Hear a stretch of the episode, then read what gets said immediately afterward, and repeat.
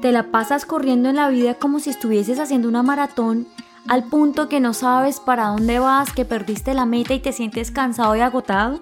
Hola, mi nombre es Angie Pérez, bienvenido a Descomplícate. Este es un espacio para ti y para mí en el que podemos hablar sobre temas de la vida. Y hoy justamente vamos a hablar de esos momentos en la vida en los que corremos, corremos y corremos y no sabemos para dónde vamos, nos, nos sentimos agotados, cansados, pues todo el tiempo tenemos en nuestra cabeza que debemos llegar a esa meta, que tenemos que cumplir algo que a veces ni siquiera nosotros sabemos dónde está, de qué está hecho y demás. ¿En qué momento nuestra vida se volvió una maratón? Yo no entiendo por qué esa necesidad de siempre querer estar corriendo y corriendo sin darnos cuenta por dónde estamos pisando o qué es lo que estamos haciendo con tanta determinación. A veces estamos tan seguros de absolutamente todo lo que hacemos que en ocasiones se nos olvidan todos los factores que pasamos, todos los árboles que recorrimos, todos los pájaros que cantaron al lado de nosotros inclusive las personas que pasamos por encima y no nos dimos cuenta si necesitaban nuestra ayuda o no.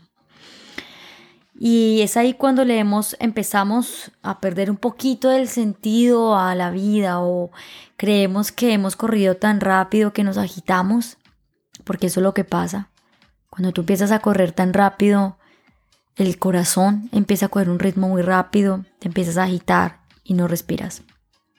Y es ahí cuando yo digo, un momento, hay, que parar, hay que parar y darnos cuenta por qué tenemos tanto afán, cuál es, tanto, cuál es el afán que tenemos por querer llegar a ese lugar que a veces ni siquiera sabemos cuál es. Nosotros somos conscientes 100% de, de saber que no tenemos idea de esa meta. Siempre hablamos del propósito de vida, siempre hablamos de la intención, de declarar, pero siempre estas palabras están orientadas al futuro. Y aquí yo te quiero traer al presente, a este momento en el que te quiero hacer recapacitar acerca de cómo estás corriendo tu vida y cómo has estado viendo tu vida como una maratón. ¿Qué pasa en una maratón? En la maratón nosotros vemos diferentes tipos de personas diferentes tipos de deportistas, personas normales eh, que han decidido correr una maratón porque ese ha sido como su objetivo en ese momento presente, ¿verdad? Es ahí cuando encontramos las personas que han entrenado por bastantes años, que tienen su reloj, que cuentan sus calorías, que cuentan sus ritmos, sus pulsaciones y demás. También encontramos el tipo de personas que van todo el tiempo mirando a los otros, cómo van, si van rápido, si van despacio, están súper pendientes del vecino para poderles ganar, para hacerlos número uno, porque es súper importante para ellos ser el número uno. Entonces están súper pendientes de cómo corren, cuando llegan, en qué momento pasaron y demás. También están las personas que se disfrutan esa carrera, que no les importa, que van a su ritmo, que gozan, que se ríen, que paran, respiran, toman agua, se relajan, no se la toman en serio, simplemente gozan y ya. Y también encontramos las personas o las parejas o los grupos que trabajan en colaboración. Estas personas o estos grupos por lo general llegan a la meta satisfechos por distintas razones. La primera es que se alientan los unos con los otros, se dan un abrazo, se dan una palabra de apoyo, Mm, se van contando el tiempo, van disfrutando y se van gozando la carrera. Digamos que es un momento de colaboración, de compasión, de parar cuando la otra persona no se siente bien, de ayudarla si lo necesita y demás. Y digamos que la vida así ha sido. Nosotros en algún momento hemos sido ese que está eh, súper entrenado, ese que está mirando todo el tiempo al lado y está pendiente de lo que hace el otro. Hemos sido los relajados y hemos sido los que trabajamos en colaboración. Pero mi invitación acá es, ¿cuál quisieras ser tú por el resto de tu vida?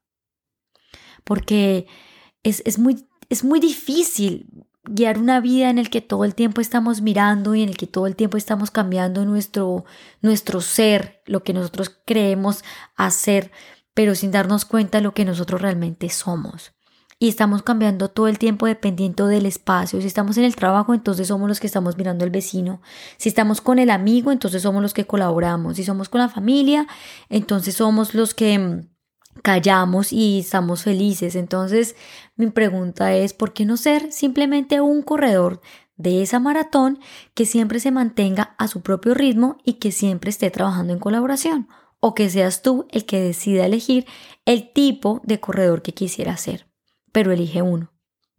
Para correr esa maratón, nosotros normalmente necesitamos de, de un entrenamiento.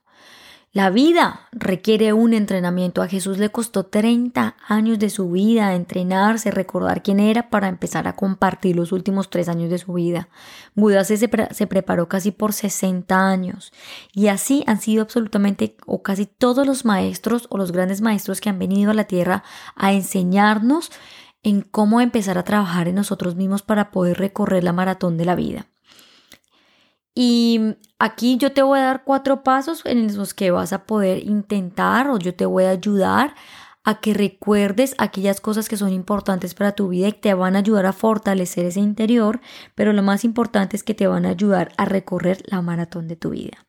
Entonces, el primero es que te quiero recordar que tú siempre estás en tu interior, tú siempre estás o siempre tienes tu intuición, la que siempre te va a guiar el camino, en qué momento tienes que parar, en qué momento tienes que seguir, en qué momento tienes que coger para la derecha o a la izquierda, porque tu intuición siempre es tu razón.